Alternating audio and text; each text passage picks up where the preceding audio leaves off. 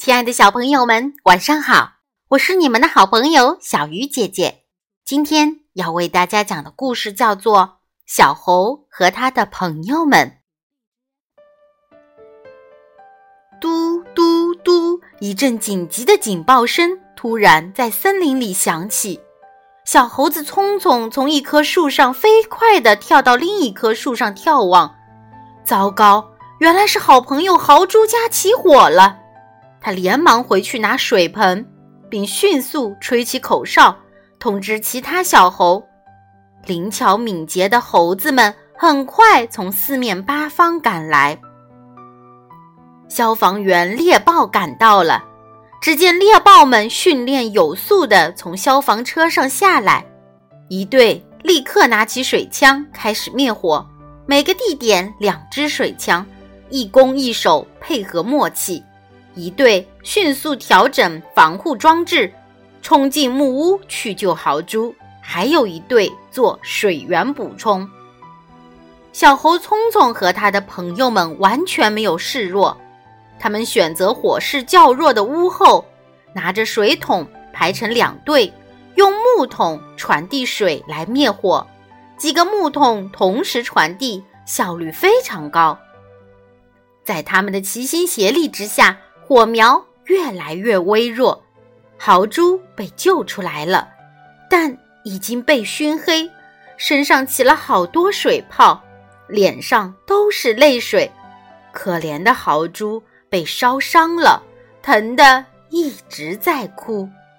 小猴和他的朋友们赶紧去森林里找木板，他们手脚麻利地做好了一个担架，可是。四个小猴根本抬不起豪猪，六个小猴也抬不起豪猪，八个小猴还是抬不起豪猪，最后十个小猴才把豪猪抬起来。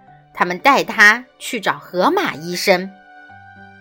十个小猴哼哧哼哧地抬着豪猪，聪聪则一直握着豪猪的手，在一旁陪伴。一路上，他很怕豪猪睡着了。他听说受伤后千万不能睡着。小猴紧紧地握着豪猪的手，给他传递温暖和力量，并不断和豪猪说话，不让他睡着。终于到了河马诊所，还好豪猪没有睡着。一看到医生，他又呜呜地哭了，像个小宝宝。他的手紧紧地握着聪聪的手，不肯松开。聪聪也一直握着他，看河马先生为他处理身体上的烧伤。期间，聪聪觉得鼻子特别痒，似乎灭火时很多木头灰落在了鼻子上。但他不能去挠，虽然小猴子最怕痒了，可是他的手一动，豪猪就会哭。他只好忍着，紧紧握着豪猪的胖手。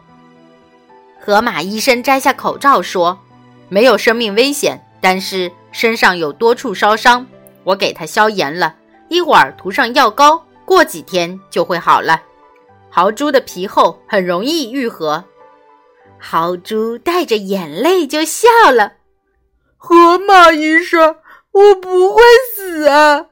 我 我以为我快要被烧死了呢。小猴和他的朋友们又哼哧哼哧的把豪猪抬到了小猴家。豪猪安稳的睡在小猴的床上，虽然床有点小，可是他觉得很踏实。他闭上眼睛开始休息。